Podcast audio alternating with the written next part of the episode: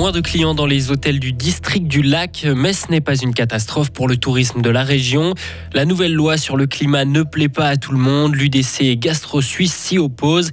Et une troupe fribourgeoise de théâtre mixe cinéma et art de la scène. Ce sera ensoleillé et doux pour demain, mais instable en fin de journée. Le week-end météo s'annonce en deux temps. On fait le point complet à la fin du journal d'Hugo Savary. Bonsoir Hugo. Bonsoir Maurizio, bonsoir à toutes et à tous. Cet accident sur la route H189 euh, à Bulle, dont, euh, duquel Maurizio vous parlait il y a quelques instants, le conducteur d'une voiture a heurté le motard qui roulait devant lui dans le tunnel. Le motard a été très légèrement blessé selon la police fribourgeoise. Une intervention est en cours et les circonstances exactes de l'accident ne sont pas encore connues.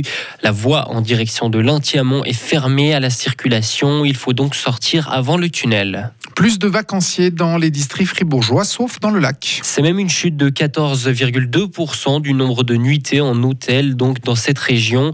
L'Union fribourgeoise du tourisme faisait le point hier. Est-ce que cette baisse est-elle euh, donc inquiétante pour la région de Mora? Pour son responsable du tourisme, Stéphane Moret, il faut regarder plus largement. Sur la comparaison de l'année précédente, donc 2022 à 2021, euh, dans le district du lac, on a une baisse, mais qu'en comparaison à 2019, donc avant le Covid, on, reste sur des valeurs très positives. Là, on a un plus 4% sur la comparaison d'avant Corona, où on était déjà dans un trend très positif.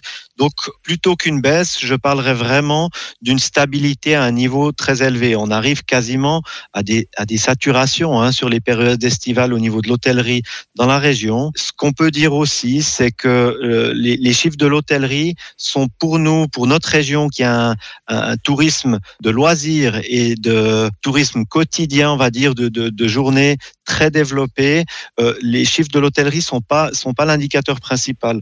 Et l'augmentation du nombre de nuitées revient clairement à la glane, plus 83%. Il manque des logements dans deux tiers des villes et des communes urbaines de Suisse. Un sondage commandé par l'Office fédéral du logement et l'Union des villes suisses l'indique. La cause principale est le manque de surface à bâtir. Et un autre constat, le manque de logements abordables touche principalement les ménages avec enfants et particulièrement les familles monoparentales. La nouvelle loi sur le climat est trop extrême. C'est du moins l'avis de l'Union démocratique du centre qui invite le peuple à voter non le 18 juin. L'UDC a développé ses arguments devant les médias aujourd'hui à Berne et elle estime que la loi sur le climat va empirer la crise énergétique. L'abandon des carburants fossiles pour passer à l'électrique va s'accompagner d'une pénurie et d'une hausse des prix, met en garde le parti. Et les agriculteurs seront particulièrement affectés, explique Pierre-André Page, conseiller national UDC. Alors, les agriculteurs sont les premiers touchés par cette loi finalement parce qu'on utilise des machines, des grands véhicules pour travailler dans nos champs, des tracteurs, des moissonneuses batteuses, euh, des camions.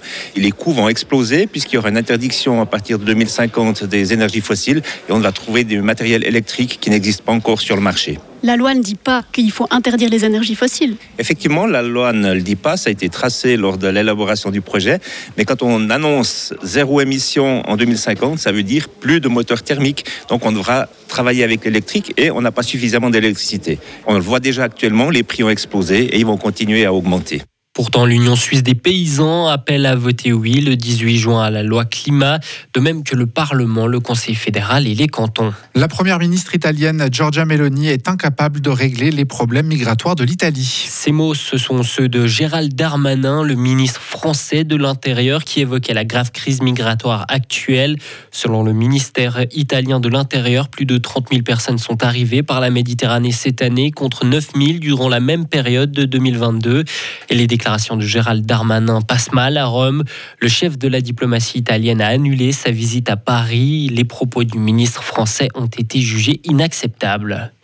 Une attaque d'école au Pakistan a fait sept morts, cinq enseignants et deux ouvriers ont été tués. Cet incident est lié aux tensions entre les communautés sunnites et chiites. La tuerie fait suite à la mort d'un musulman sunnite un peu plus tôt dans la journée et les chiites représentent environ 20% de la population du Pakistan.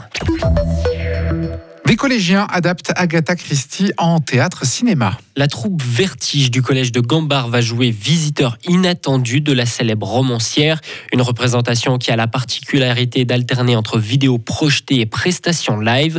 Au fil de la pièce, scènes filmées et scènes jouées se succèdent. Un petit défi pour les acteurs, une performance qui demande de l'adaptation selon Bradley Vieira, élève et acteur au collège Gambard. J'avais déjà fait du cinéma ici à Vertige, donc j'avais déjà un petit peu l'habitude de l'habitude est un grand mot, mais de jouer devant une caméra. Mais c'est vrai que même niveau les maquillages, par exemple, ils sont beaucoup plus doux quand on est devant la caméra parce que sinon ça se voit.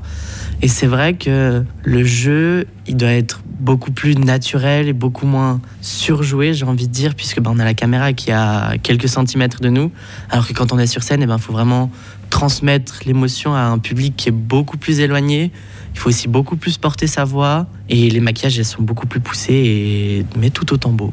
La pièce se joue depuis aujourd'hui jusqu'au 13 mai à Lola du collège de Gambard. Retrouvez toute l'info sur frappe et frappe.ch.